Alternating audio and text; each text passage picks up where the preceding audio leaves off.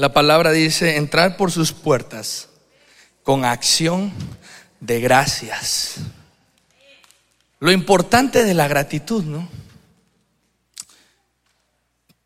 Yo podría decirte varias formas de ver este versículo, pero la, que, la, principal podría decir, bueno, yo quiero que se me abran las puertas, tengo que ser agradecido. Agradecido es ser, ahorita sí que estamos bien, que todos estamos sonriendo, es tan fácil ser agradecido. La pregunta es si cuando tú estás mal, estás siendo agradecido. Alguien viene hoy enfermo. Espero que no con COVID, ¿no? Tienes que ser agradecido ahí. ¿Alguien tiene alguna deuda acá?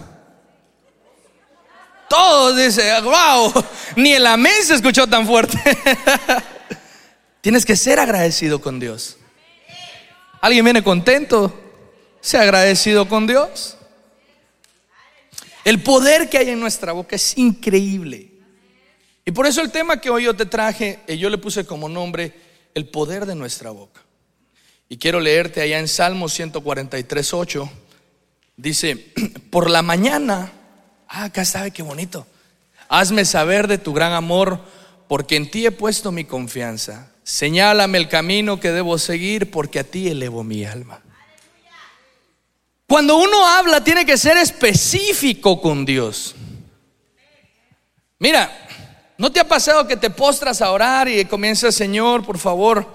ayúdame, Padre, por favor, ayúdame. Tú conoces. ¿A quién ha dicho eso? Yo lo he dicho. Pero está siendo específico porque tal vez el área que estás pasando en ese momento es el área en, la que, en el cual Dios te quiere probar y te vas a ir probando y te va a sacar de la que no te servía. Si te molesta algo, tienes que decirle, Señor, mira, por favor, ayúdame, Padre, porque se me encarnó la uña.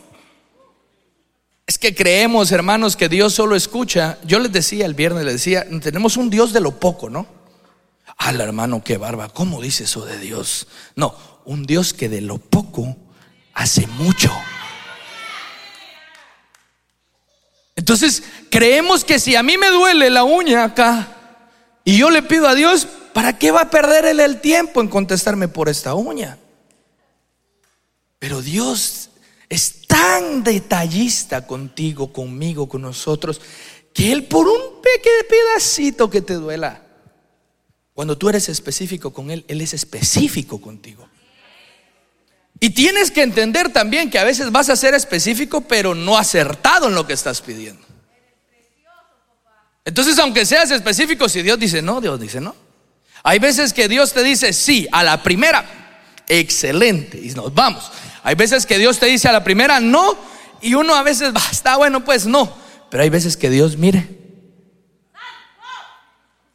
Y en el silencio tienes que aprender a creer en Dios. Porque puede ser que sea así, pero te está, te está capacitando para llegar a eso. O puede ser que no y quiere ver cuánto tú aguantas. Entonces todo depende en dónde estemos y cómo estemos.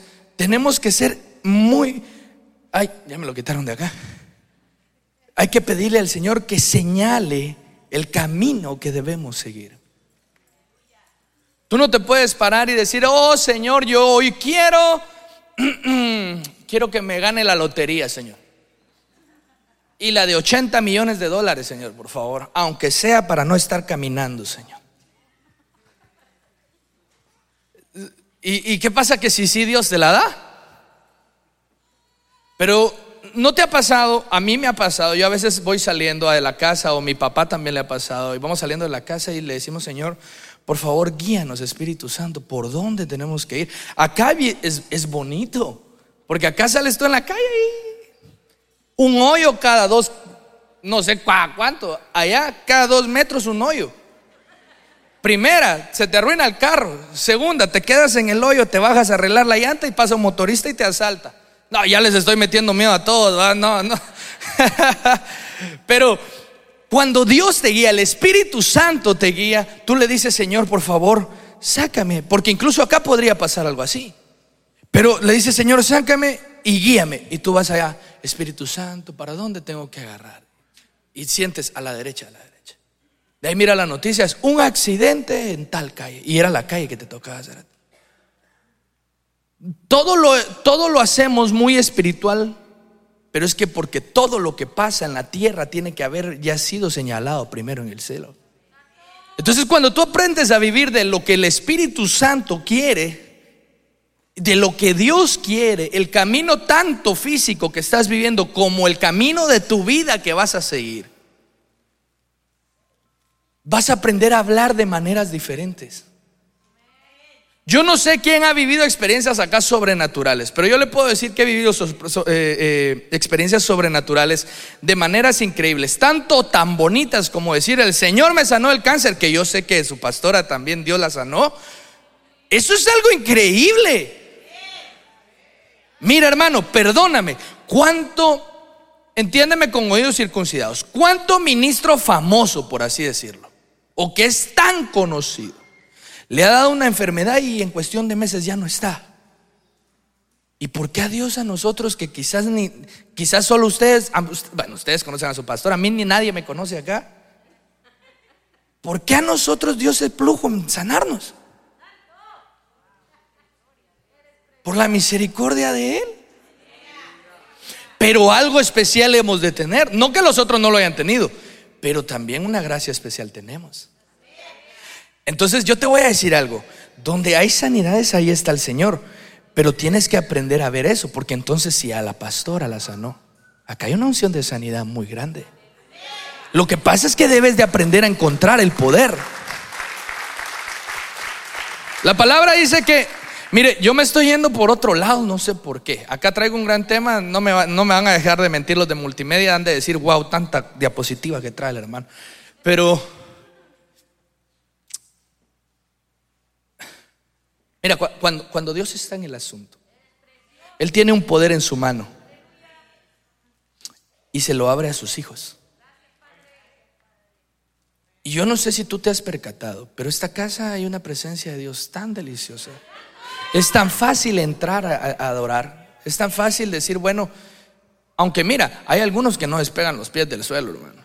La verdad la verdad. Mire, yo, yo hoy es mi última predicación acá, entonces yo me voy y usted si se enoja conmigo, su clavo, pero yo ya me voy y yo se lo voy a decir.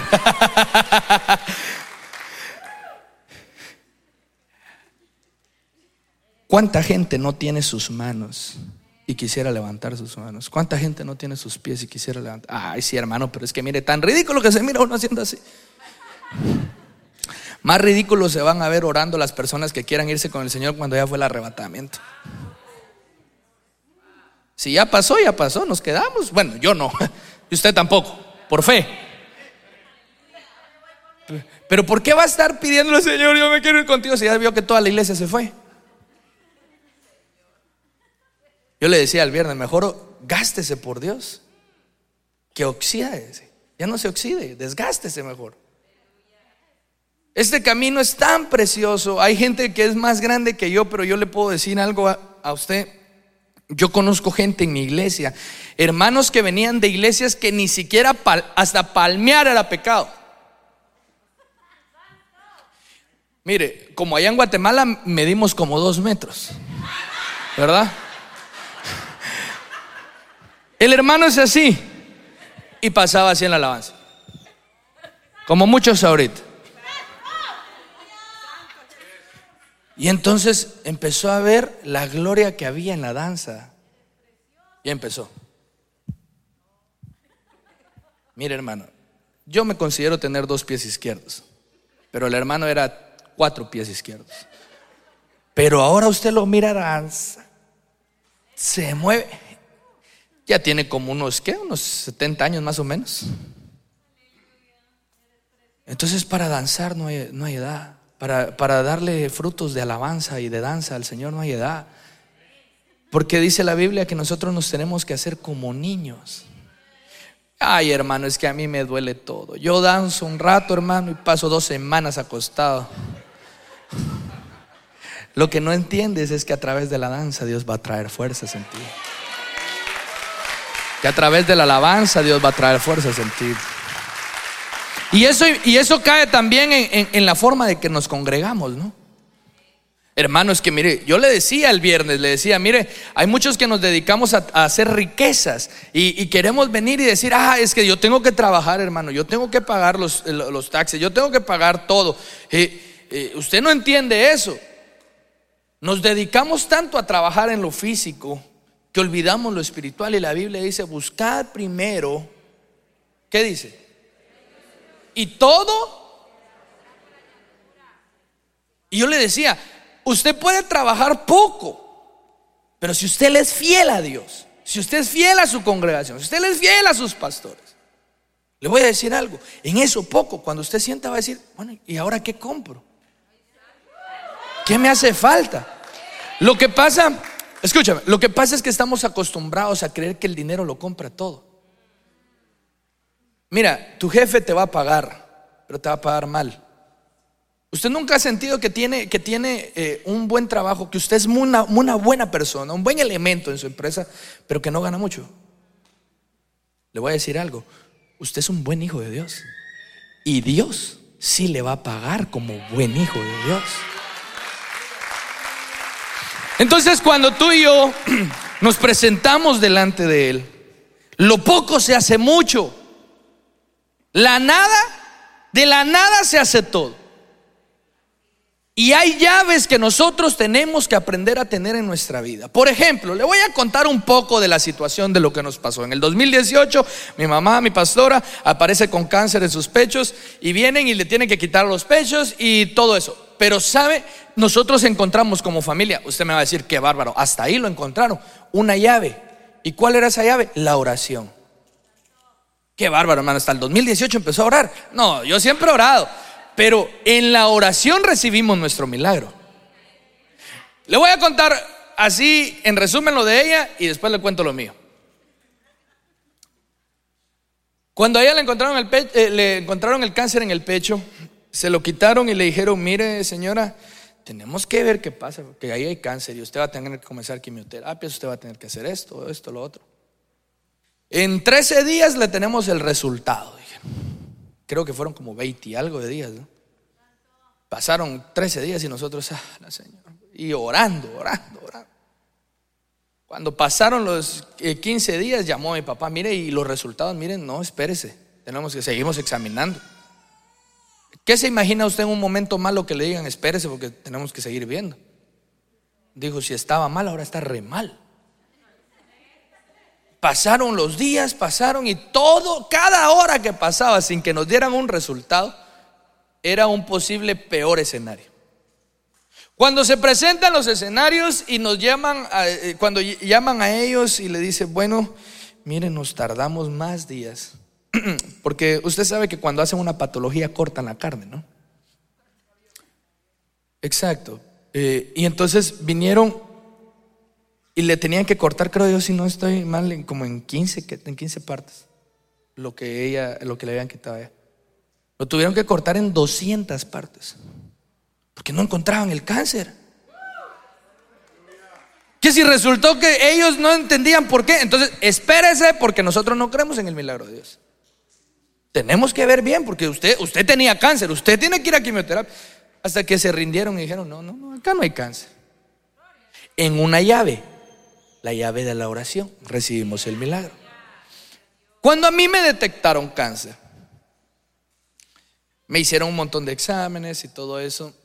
Cuando llega el doctor me dice, mira, ese fue un día martes y me dice, eh, desde hace 15 días tengo acá los resultados y acá está el cáncer. Mira, ya se regó todo, ya no podemos hacer nada. Todavía le dije yo ese día tenemos servicio en la iglesia. Me dijo, ¿puedo ir a la iglesia? Le dije, Anda, me dijo, lo, más que te puede pasar es que te crezca más. Me Así me. Motivante el hermano.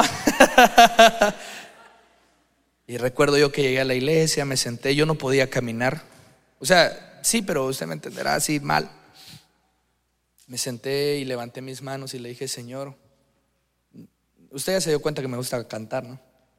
Canto feito, pero por lo menos siento que la gloria de Dios se mueve. eh, empecé a cantar cuando yo sentí un aire, hermano. Sentí como que entró un viento y me sopló. Me dijo, te opero el jueves. El jueves en la mañana estábamos ahí le dijeron a mis papás, mira, va a durar alrededor de unas dos horas la, operación, entonces váyanse a desayunar en lo que nosotros terminamos acá. Me acostaron y me dijeron, mira, tranquilo, ya acá vamos a ver qué podemos hacer y de acá para adelante vamos a tratar con la ciencia de sacar lo mejor. Eh, a la media hora que mis papás estaban sentados, imagínese usted, se acerca ni siquiera un enfermero, uno de la cocina. Como que yo era pollo, ¿ah? uno de la cocina y le dice, mire, el doctor lo llama allá arriba en cirugía, porque no sé qué pasó con su, con su hijo. ¿Qué se imagina usted?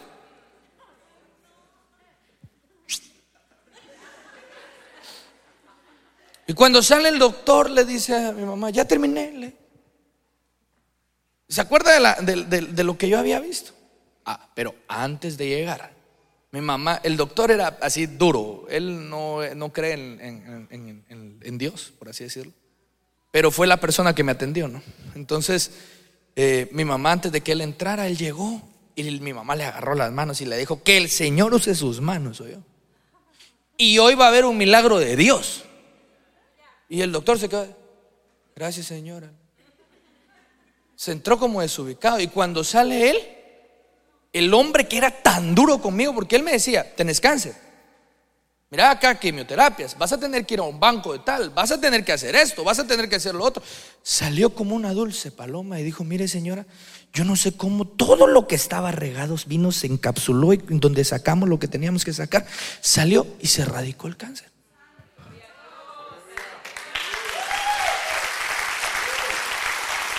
Entonces, para eso, la llave de esta forma que recibimos el milagro era que yo pasaba cantando. Y por eso es que ustedes dirán, ese hermano solo cantos antiguos, se sabe, el viernes más que todo. Pero hay un canto que dice, Cristo es mi paz, pues ha roto todas mis cadenas. ¿Se lo sabe? Él es mi paz él es mi paz. ¿Lo puede cantar? Y he hecho toda mi ansiedad sobre Él. Siempre cuida Él de mí. Él es mi paz. Él es mi paz. Y yo con los, y yo con los resultados acá diciéndome que había cáncer, yo cantando eso.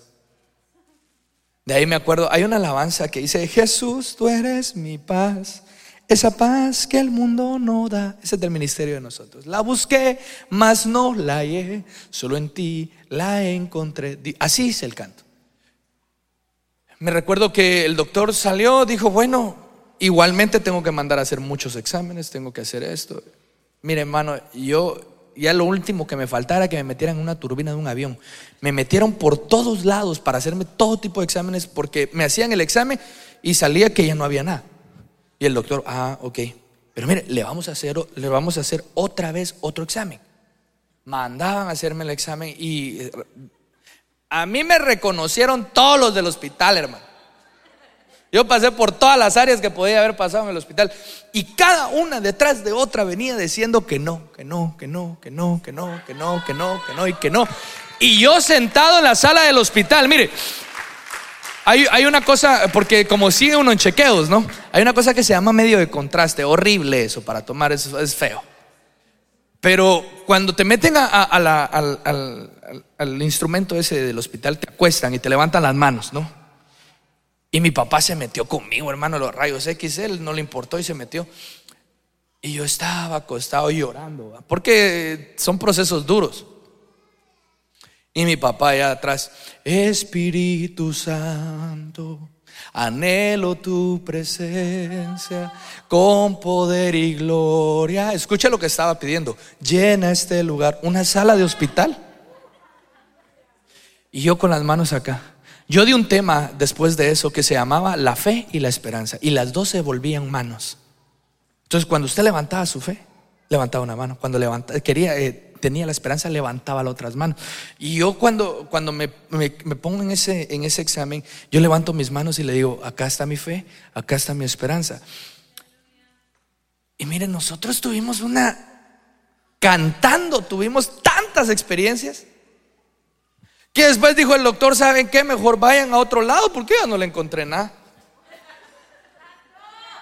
Gracias a Dios Dios nos abrió puertas con otro doctor y, y el doctor me dijo, no, mira, y es cristiano, entonces me dijo, médicamente yo te tengo que decir, tenés que hacerte esto, tenés que hacerte esto. Pero como hermano en Cristo me dijo, Dios ya te sanó.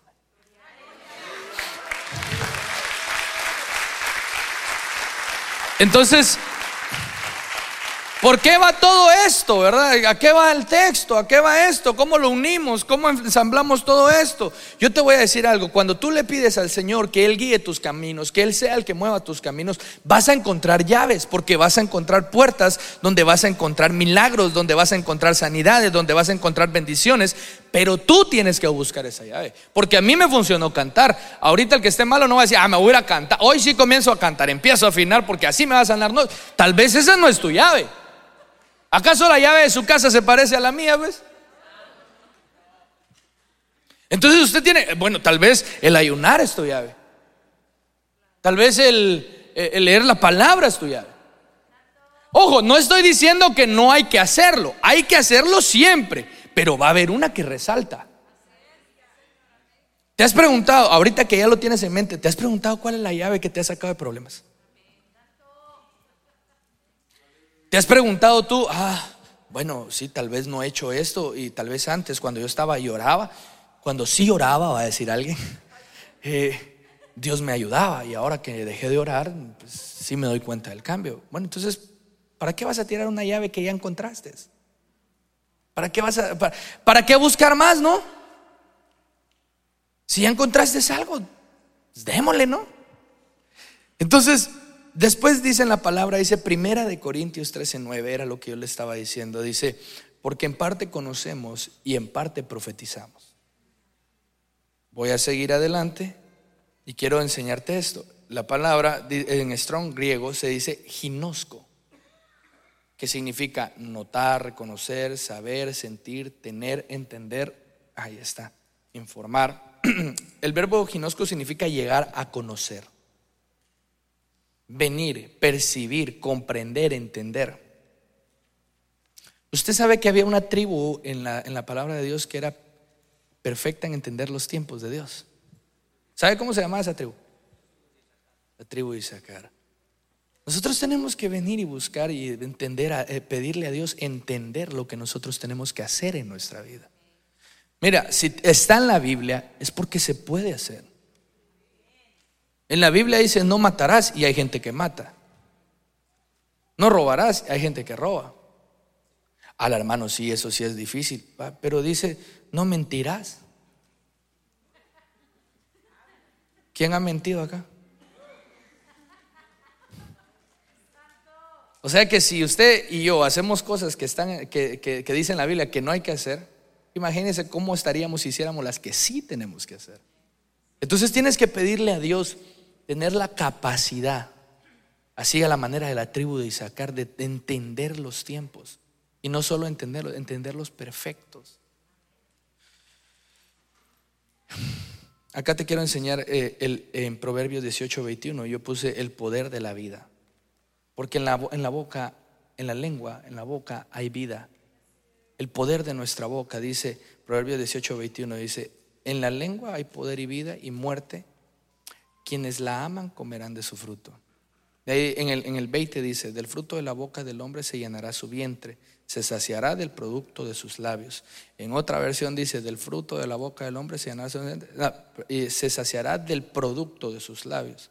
Eh, perdón, ahí la copié igual, perdón. Eh, yo te digo a ti, de lo que tú dices con tu boca, de eso es lo que estás viviendo el día de hoy. Mi mamá decía en el servicio de damas el día miércoles, decía, a veces uno dice, ay, me muero de risa. ¿Qué estás diciendo ahí? ¿Qué estás diciendo? Ya, ya, entendiste, no hay que ir a, a, buscarlo al internet. Ay, es que yo me muero de risa. Ay, hermanos, tenemos que aprender a hablar. Porque tenemos vida en nuestra boca. Cuando nosotros entendemos que nuestra boca tiene vida y que puede dar vida, entonces somos capaces de aprender a hablar bien. A veces en broma decimos algo muy pesado y si nuestra boca tiene vida quiere decir que puede matar. Y no te estás dando cuenta que como estás hablando estás matando al hermano que tienes al lado. Tú no necesitas venir y endulzarle la vida o el oído a cualquiera, hermano. Eso, eso tienes que saberlo. Pero no por eso vas a ser tosco. No por eso vas a ser duro o dura. Tú tienes que venir y decir, bueno, incluso hasta, porque acá no, en una iglesia en Plutón, hay hermanos que no se llevan, ¿no? Y dices, esa hermana, por no decir otra cosa, me cae mal, ojalá que le pase tal cosa. Porque hay gente que sí le desea mal a uno. Cuando a uno lo miran que se está muriendo, cuando los pastores, a veces, bueno, acá no, en Plutón, hay gente que dice, qué bueno para que sienta que es lo que es estar en prueba, porque ellos, ellos nunca tienen prueba, dicen, a veces he escuchado yo que dicen allá en Guatemala. Y que si uno sufre, lo que pasa es que calla. Como dice aquel dicho, ¿verdad? Aquel gran dicho, uno de hombre sufre, pero calla, dice.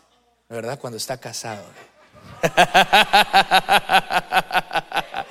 no, es una bendición estar casado. Cuando tú deseas eso a otra persona, te estás deseando eso mismo a ti.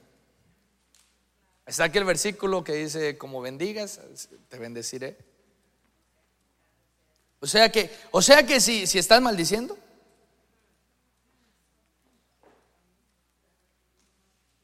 entonces, ¿cuántos se comprometen acá a dar vida a todos acá a la par? Dar vida cómo? Puedes, puede ser un Dios te bendiga. ¿Para qué más? Es que mire, la mucha, allá en Guatemala le dicen melcocha. Pero la, mucha pega pega entre hermanos, se vuelve mucha confianza, después se saltan las bardas y después eh, un, ya se bromea fuerte. Entonces, si tienes ahorita una amistad, no es que la vayas a decir, mira, ya el hermano dijo que no me junte con vos. Y usted, usted buscando una cascarita de banano estaba para caerse y decirle que ya no quería juntarse con la persona, ¿no? Pero usted venga y, mejor tranquilo, mejor cuando llegan a su casa, ok, eh, hablamos, estamos bien, jugamos, si quieren miramos una película, salimos a algún lugar, pero también ten, en, tu tiempo de donde estás compartiendo, sea con tu familia, con tus amigos, ten un espacio para hablar de la palabra de Dios. Porque ahí, ahí es donde radica el cambio de vida de una generación total. Digamos, yo no sé cómo vienen acá, pero hay gente que viene de otros países que en los países de nosotros éramos pobres. Y venimos acá y sentimos un cambio muy grande a como vivíamos allá. Pero qué bueno que cambiaste tu vida, qué bueno que lograste hacer cosas mejores. Pero y tu generación la cambiaste. Tal vez cuando eras pobre, por así decirlo, allá eh, o, acá, no sé, eh, eh buscabas a Dios y todo, y ahora que tienes todo ya no buscas nada. Mejor te hubieras quedado pobre, pero entrabas al reino de los cielos.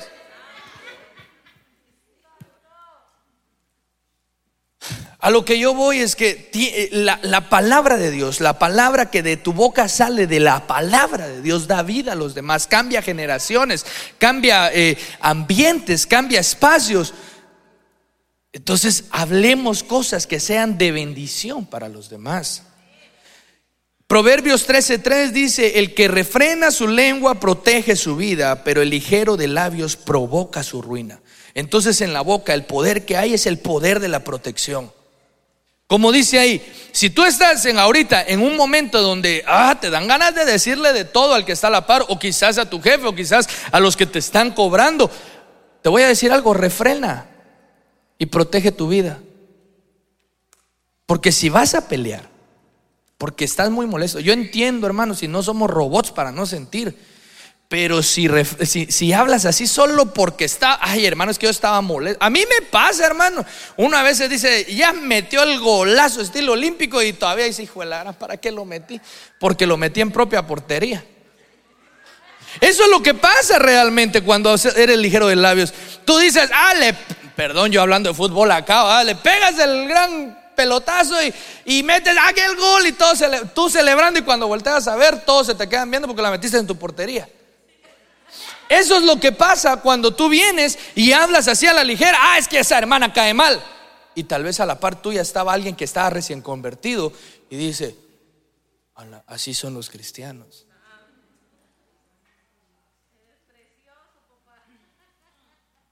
Entonces, eso hablando de alguien más, pero hablando de ti mismo, imagínate que, no se puede usar esa palabra, digo yo, pues, pero te voy a hacer la señal.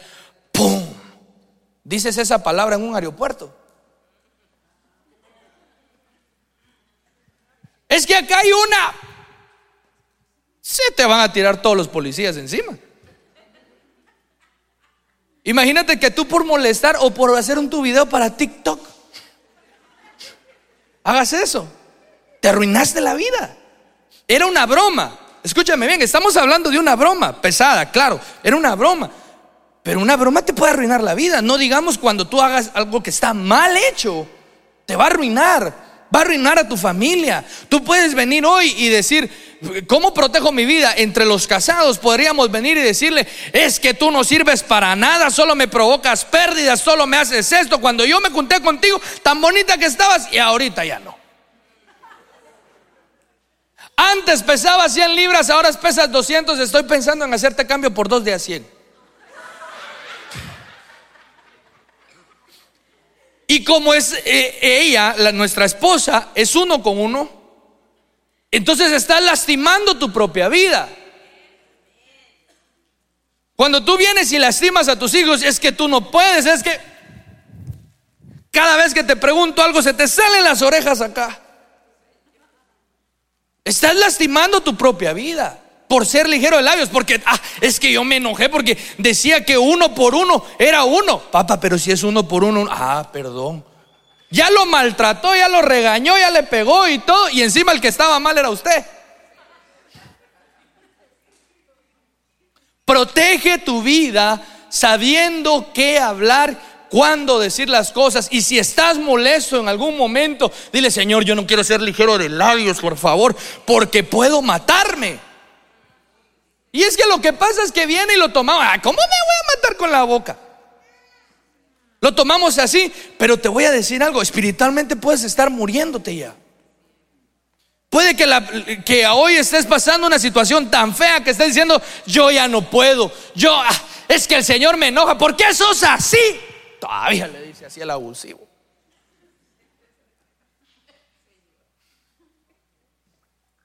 Y tal vez Dios ya estaba así como, bueno, vamos a, Ah, no. No, mejor dejémoslo ahí otro. Protege tu vida sabiendo guardar tu lengua. Primera de Pedro 3:9 dice, no devuelvan mal por mal ni insulto por insulto, más bien bendigan, porque para esto fueron llamados, para heredar una bendición. En Génesis 22, 17, como le estaba diciendo, bendiciendo te bendeciré. Tú eliges ¿Qué es lo que quieres que se te devuelva? Si tú eres bueno con alguien, tal vez esa persona nunca va a ser buena contigo, pero va a venir alguien por otro lado y va a ser bueno contigo. Hermano, es que yo me canso de ayudar y que nadie me, nadie me ayude. No esperes nada de nadie, hermano. Mira, yo he conocido ministros que dicen, eh, precisamente en la iglesia de nosotros, cuando recién comenzábamos, un grupo llegó a ministrar y eh, iba a ministrar dos días. y cuando llegaron, ministraron y cuando salieron, le dimos una ofrenda y le dijimos, Dios te bendiga. Como va a regresar el sábado, le vamos a dar, vamos a darle mitad a mitad porque no teníamos mucho. Me llaman el sábado antes de ministrar y me dicen, mira, no voy a poder ir. Ya teníamos toda la iglesia ahí y no iban a llegar. No les había gustado la ofrenda. Entonces, uno así como, ah. ¿y qué nos tocó a nosotros? Mire hermano, es que mi mamá y yo éramos los que cantábamos en la iglesia. Cuando nosotros cantábamos, hermano, yo creo que los perros se ponían a aullar, hermano. Peor que cuando comenzamos, lo bonito de los Estados Unidos es que tienen el poder adquirir ciertas cosas mejores que allá, ¿no? Cuando nosotros comenzamos, yo tenía un teclado que le encantaba cantar Renuévame. ¿Por qué? Porque solo tenía sonidos de animales. Entonces todos, eh, renueva, me, hacíamos todos.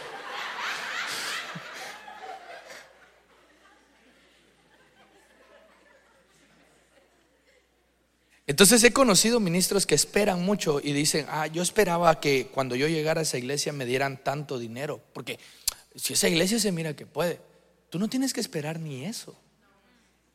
Tú no tienes que esperar, ah, cuando yo llegue a los Estados Unidos voy a tener tanto. No esperes nada de eso. Porque si esperas mucho y alcanzas poco, te vas a frustrar. Si no esperas nada y te dan un poco, vas a sentir que es mucho. Tú tienes que aprender, hermano, que el día de hoy tú estás ya sembrando para lo que va a pasar en esta semana, para lo que va a pasar en tu vida y para lo que va a pasar en tu familia.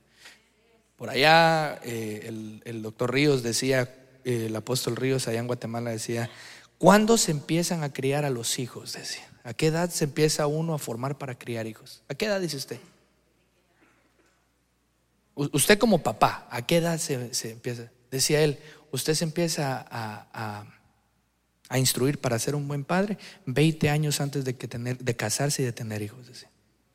Porque como usted sea en su adolescencia, más o menos así, a no ser que Dios lo alcance y le cambie todo, más o menos así va a ser su hijo. Yo no sé si le ha pasado a usted, pero usted les decía el viernes, les decía, hermanas o hermanos, Ahorita las hermanas grandes tan bonitas que se miran con sus faldas grandes y todo, pero cuando eran jóvenes levantaban suspiros. ¿Ah?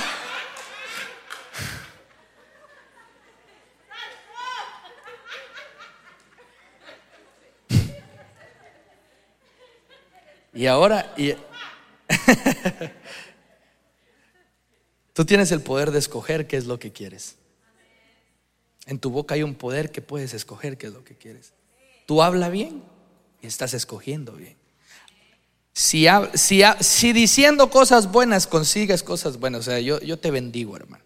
Tú eres una buena persona. Si siendo así consigues buenas cosas, ¿te imaginas qué sería hablando la palabra de Dios? ¿Qué más consiguieras con ella? Proverbios 15:4 dice, la lengua brinda consuelo la lengua, la lengua que brinda consuelo es árbol de vida. La lengua insidiosa deprime el espíritu.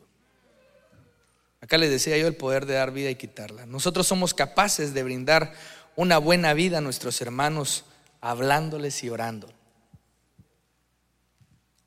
Hay alguien triste, consuélalo. Hay alguien alegre, alégrate con él. Mira, consolar o sentirte o unirte cuando alguien está de luto no quiere decir que tú vas a pasar igual que la persona que perdió a, su ser querido o que está pasando un problema dos semanas llorando, porque y tú en tu casa, ¿va? Y, yo, entonces así tengo que pasar. No, eso quiere decir que cuando te topes a la persona, no vas a venir y vas a empezar a decir al hermano, le cuento un chiste. Allá en Guatemala, hermanos, habían unos hermanos que cuando iban a los velorios les encantaba ir a velorios. Porque a las 11 de la noche comienzan los chistes, decían. Chistes en un velorio. Acá no sé cómo es que velan, pero allá en Guatemala, el día que se mueren, la noche están todos comiendo y cafeteando, lo dicen por allá. Pero si tú vienes hoy y te pones en el lugar de la persona que está pasando un problema, vas a tener la capacidad de decirle, bueno, mira, aunque estés triste por lo que perdiste el día de hoy, tenés que estar alegre porque en poco tiempo vamos a estar con él también. Empatía. Tienes que ser empático. Cuando alguien viene y perdió algo, para ti tal vez, ah, no, hombre, ¿cómo vas a llorar por eso? Pero tal vez para él lo era todo. Por eso es que no hay que hablar a la ligera, hermano. Tú tómate el tiempo de... Mira, hay veces que podemos dar consejos porque lo hemos vivido. Pero hay veces que no hemos vivido las cosas. Por ejemplo, alguien se ha muerto acá y ha regresado a la muerte. Y te puede decir, mira, fíjate que cuando vas y miras la luz blanca, agarras a mano derecha. Porque si seguís recto, te morís. Pero por el poder de la palabra podemos entender muchas cosas. Y gracias a Dios por la revelación maravillosa que hay en la, palabra de Dios, que nos enseña muchas cosas. que quizás no hemos vivido, pero no esperes tú a vivir algo para poder entender a otra persona. Ah, imagínate, va, nosotros nos dio cáncer. Mire, esto no es para esta iglesia, es para un ejemplo. Que te dé a ti entonces para entenderme. No, yo no puedo esperar eso. Sería inhumano yo pedir eso. Sería antihijo de Dios pedir eso yo. Pero imagínate que tú estás esperando a que te pase algo para decir, ah, sí, ahora ya comprendo. Qué duro sería. Qué duro sería.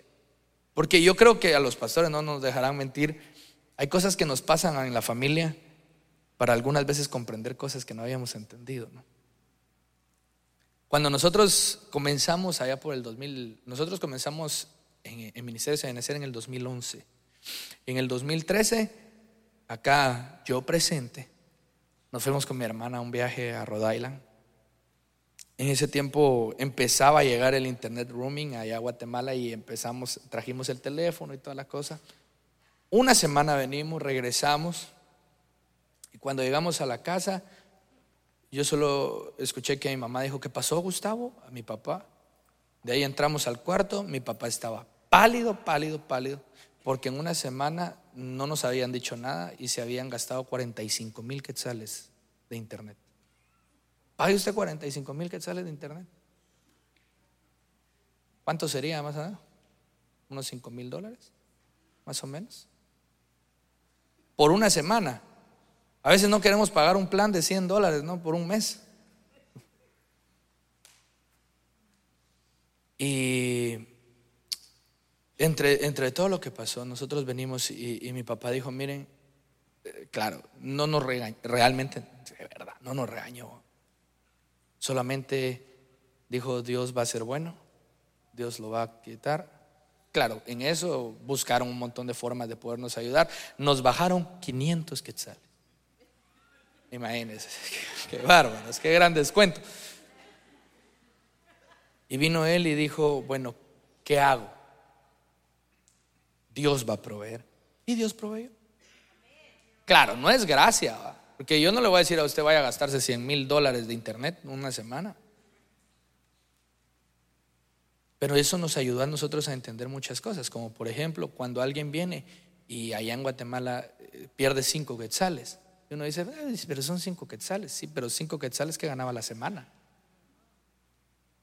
A nosotros nos tocó perder más cantidad. Hay gente que pierde más cantidad, pero hay gente que pierde un quetzal. Y uno dice, ¿por qué vas a llorar por un quetzal? Hace unos días estábamos, bueno, mis papás salieron y me contaron que estaba en una parada de, semáforo y había un payasito haciendo cosas. Y vino mi hermana y le sacó y le dio 10 quetzales. Y el payasito le dijo a mi mamá, ay, mire, con todo respeto, mire, usted es bien hermosa, gracias, que Dios le bendiga. Y a mí eso me hizo llorar porque dice que el payasito, gracias, gracias, gracias. Se fue el semáforo y él seguía brincando y diciéndole, gracias, gracias, porque me bendijeron por 10 quetzales. Un dólar, pues. No esperemos estar en una situación así para entender al que no tiene. No esperemos estar en una situación mala para entender al que está enfermo, para entender al que por qué le cuesta venir a la iglesia. Tal vez está malito de alguna enfermedad. Mejor ve tú y le dice, miren, es que yo no puedo llegar porque eh, no puedo caminar. Ok, yo te cargo y te llevo a la iglesia.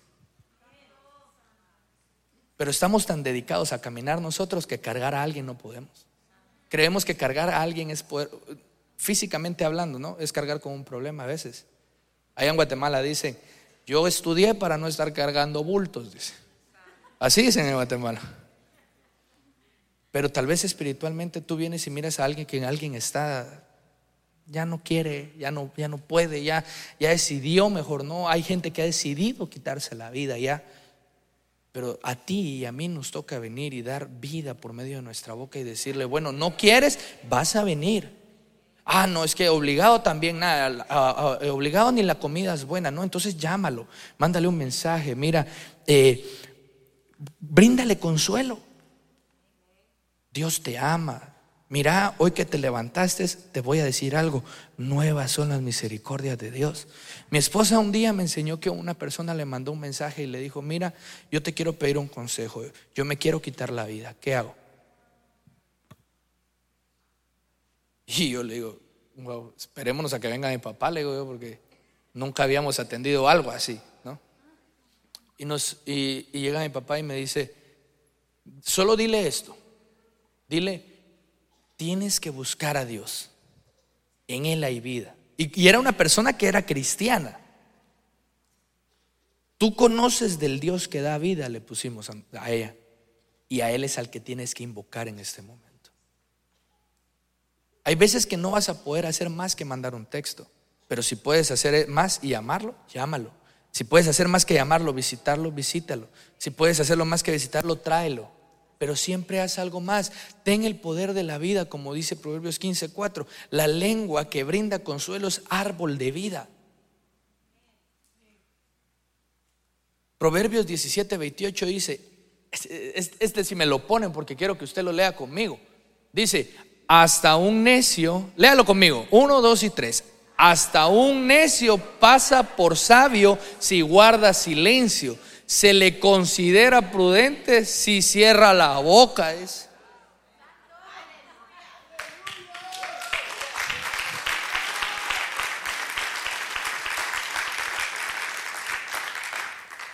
El poder de la boca y el poder de la lengua no erradica en lo que usted solamente habla, sino también en lo que se calla. Aprender a cerrar la boca es madurar. Imagínate que yo me caiga ahorita. El viernes vi a varios nerviosos porque se me zafaron la cinta de los tenis. Yo creo que está, yo creo que algunos estaban grabando no por la alabanza, sino a ver cuándo se cae. Le hacemos un meme, dijeron. Así vamos a ver en dónde cae.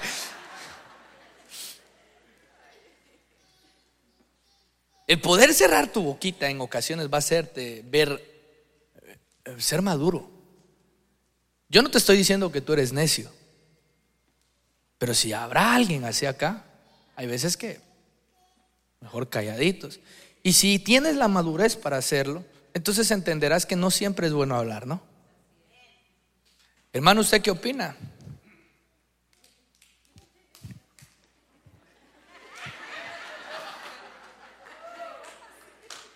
Mejora el lenguaje. Mire, así nosotros con mi mamá tenemos un inglés tan avanzado que todos nos entienden con las manos.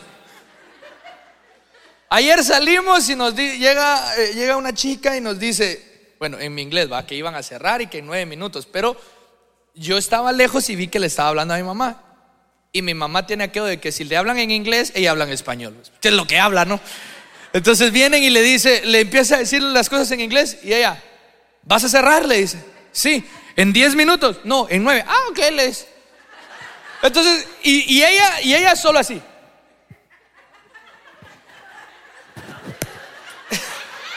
¿Para qué más? Hay veces que callados entendemos mejor.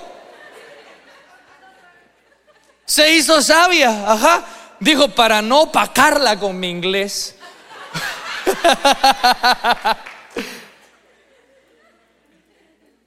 Calla cuando tienes que callar, hermano.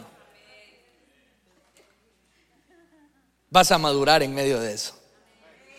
Proverbios 15, 23 dice, es muy grato dar la respuesta adecuada y más grato aún cuando es oportuna.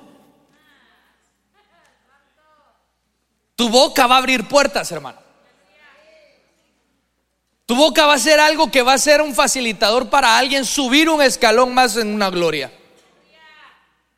Nuestra boca tiene tanto poder y tiene más poder si es en el momento adecuado y aún más poder si es en el nombre de Jesús. O sea que tenemos que dejar de decir, eh, bueno, si tiene poder para abrir puertas, tiene poder para meterte en grandes clavos también. Abre puertas, ok. ¿Qué puerta quieres hoy? Vamos a hacer un ejercicio. Mira lo que, si estás entendiendo la palabra, lo vas a hacer. ¿Qué es lo que tú necesitas hoy? No te estoy diciendo que grites, porque tal vez lo que necesitas es algo penoso, ¿no? Por, no sé, no sé. Es que hay enfermedades que uno dice, wow, a mí me ha tocado ministrar. Una vez Dios me hizo sentir que teníamos que orar por sanidad en la iglesia. Y me dice un hermano, hermano, yo estoy malo de la próstata, pero me da vergüenza decirlo. Y Dios me puso a mí y me dijo que se meta la mano en su parte y échale agua. Así.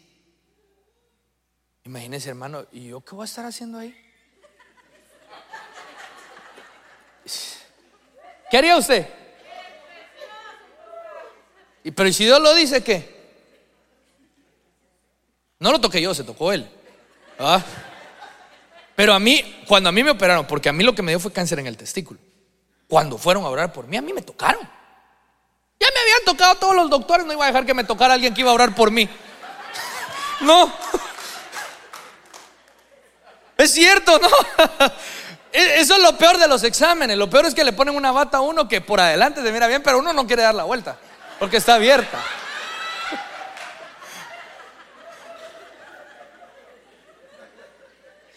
Cuando oré por mi sanidad, bueno, se, se fue.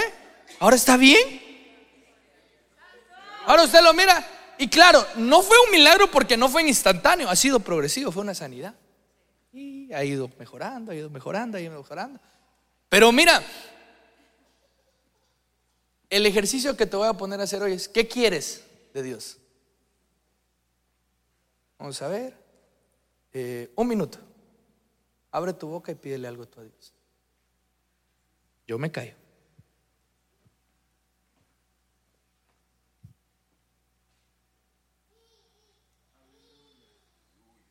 Abre tu boca, si tu boca tiene poder. Aunque sea así, calla. Yo quiero ser multimillonario, Señor. Pídeselo. Oh Señor, yo quiero que me sanes. Sana a mi, mi, mamá, sana a mi papá, sana a mi hermana. Sana mi... Ábrelo, abre tu boca. Abre tu boca y abre puertas.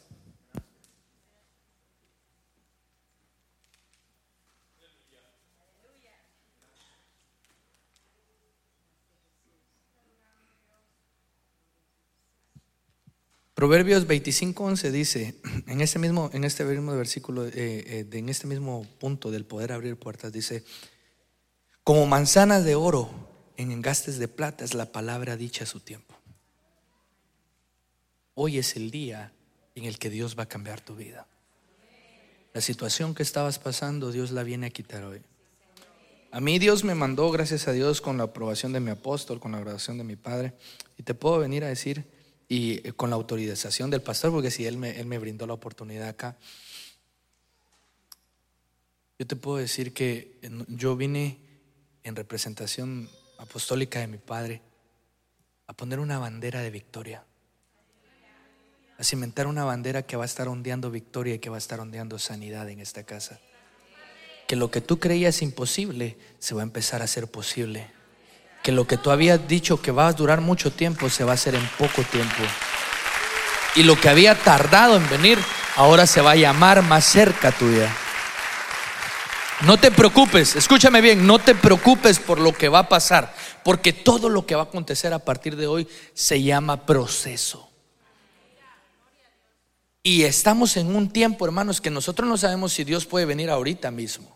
No, no, sabemos si Dios puede venir saliendo de acá mañana en la noche o puede venir en 50 años. Yo no sé cuánto se vaya a tardar Dios. Pero lo que sí te estoy diciendo es que mira todo eso de las guerras. Todo eso nos está diciendo que la venida de Cristo está cerca.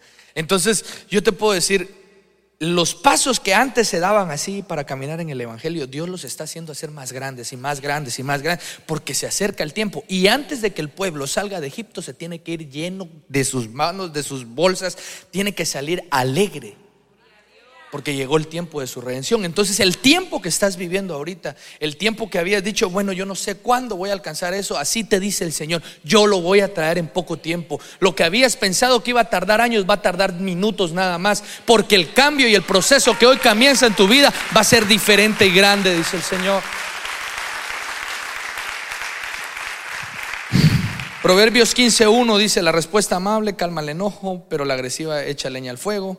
O sea que si usted le echa ahí salsita a los tacos, piénselo, porque en su boca puede ser una, una, palabra para reconciliar una familia, para reconciliarse usted con Dios, para reconciliar un ministerio incluso. Sigo, Romanos 19, el poder, este es increíble, el poder de la salvación. Que si confiesas con, ¿con qué? Con tus manos, no con tu boca que Jesús es el Señor y crees en tu corazón que Dios lo levantó entre los muertos, serás salvo. ¿Alguien acá ha aceptado a Cristo que levante su mano? Levante su mano, ¿por qué le da pena? Ah, ok, entonces le voy a decir algo. Usted ya es salvo.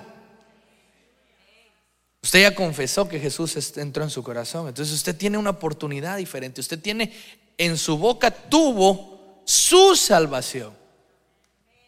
El poder entrar a la salvación que Dios da es por medio de la boca de cada uno. Proverbios 15, 22 dice, cuando falta el consejo, fracasan los planes. Cuando abunda el consejo, prosperan. El poder de la sabiduría en la boca.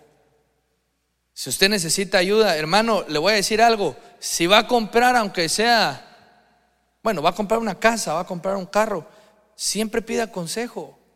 Hermano, quiero un Tesla 2029 y ni siquiera hemos llegado al 2023 y tiene deudas que debe hasta los calcetines. Eh, eh, ¿Será que lo compro, hermano? Pida consejo. Usted hasta usted se rió porque dice, "Ya sé cuál es el consejo", pero como no quiere que le digan que no, no lo pide y mejor lo compra y se mete a problemas. Pida consejo. Va a comprar algo que usted sabe que es grande y que puede hacer, va a comenzar un negocio, pida consejo. Acá tiene a sus pastores, ellos tienen tiempo. Mire, que yo, yo les puedo decir algo de los pastores de acá. Acá los pastores tienen una buena comunión con Dios, eh, tienen al Espíritu Santo. ¿Y sabe por qué se lo puedo decir? Porque si no, no fuera tan fácil fluir. Así como es la iglesia, así es el pastor.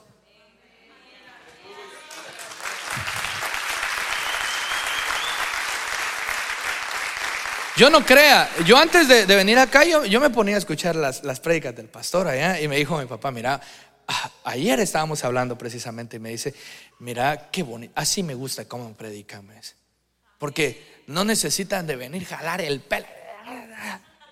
Bueno, pues si Dios lo dice, lo hacemos. ¿no? Pero, pero, pero así sencillo pero es, el, es una vida Zoe, una vida que, se ha vivido con muchos años, no, no solamente de que, ay, hoy me aprendí este versículo. Entonces, hermanos, vamos a... No, no, no, es una vida que se vive tratando de vivirla en el Espíritu. Entonces, eso te hace tener experiencias para venir y decir acá, bueno, eh, mira hermano, entonces compro el carro. No, ah, ya si ellos lo compran, ya van a saber. Miren hermano, es que los ministros, aunque a veces demos malos consejos, cuando tú te acercas con humildad a pedir el consejo y, tal vez lo, diste erróneo, Dios hace que se envuelvan las cosas y decir, bueno, no voy a dejar en mal, entonces mejor, ahí está, pues no lo vuelvas a cometer, por favor. Pero, y, si tú pides consejo y no lo haces, solo estás haciendo perder el tiempo.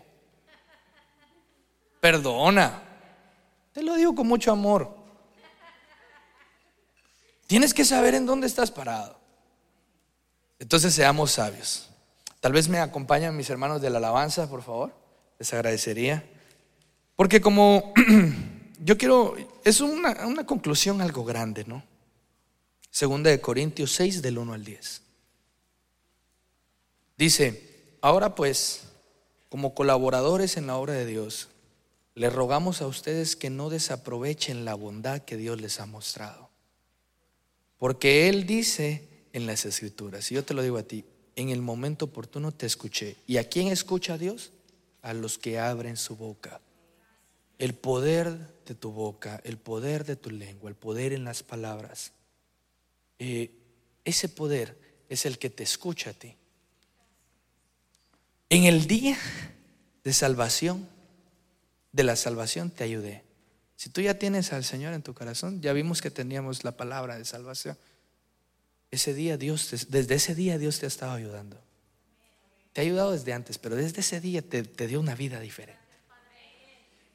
Y ahora, escucha bien, yo te lo dije antes, y ahora es el momento oportuno. Ahora es el día de la salvación. Antes de seguir yo con la otra parte, quiero hacer esta invitación. ¿Hay alguien acá que no ha aceptado a Dios, que quiere aceptar a Dios? Que levante su mano. ¿Hay alguien acá que quiere aceptar a Cristo en su corazón y, tener poder en su boca y decir, yo quiero que me salven, yo quiero salvarme del día malo? ¿Alguien levanta su mano? ¿O todos somos de casa? Oh, bueno. ¿Tú quieres aceptar a Dios? Ven entonces, ven para acá.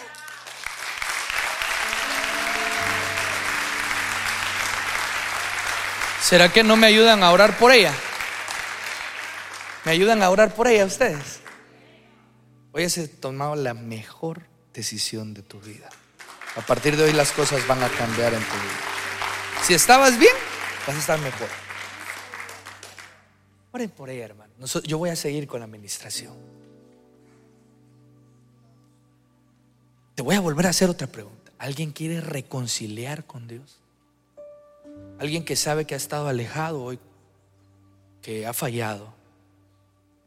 Ven para adelante, ven para adelante. ¿Alguien, alguien más?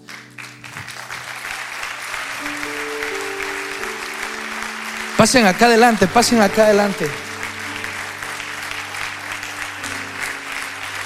Incluso aunque tengas, aunque tengas eh, un servicio en la casa, si me ayudan hermanos, se los agradezco. A los que me puedan ayudar a, orar por ellos, se los agradecería mucho. Eh,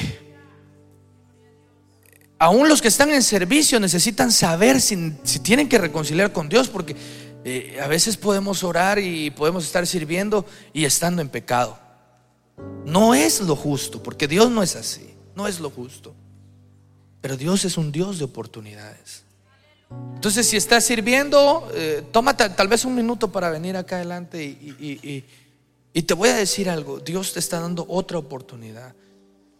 Yo, yo quiero que los que están acá adelante repitan conmigo esta palabra. Señor Jesús, Abren su boca, abren su boca. Señor Jesús, yo vengo a ponerme delante tuya pidiéndote perdón de mis pecados.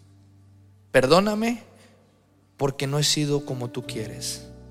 Pero a partir de hoy, Señor, yo me reconcilio contigo.